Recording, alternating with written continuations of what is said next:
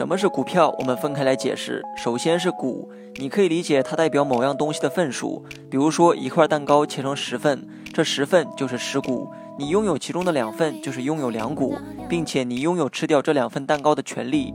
但这一切口说无凭，需要白纸黑字来证明。而这张纸就是票，票上面写明了你拥有这两股，也写明了因为这两股你可以享有哪些权利，比如拿着船票可以坐船，拿着车票可以坐车，这就是权利。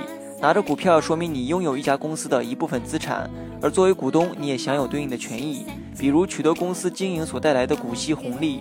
由于现在大部分都是网络交易，因此很难看到纸质的股票，但是你的股东身份并没有发生变化，只不过纸质证明变成了电子版。以上内容你学会了吗？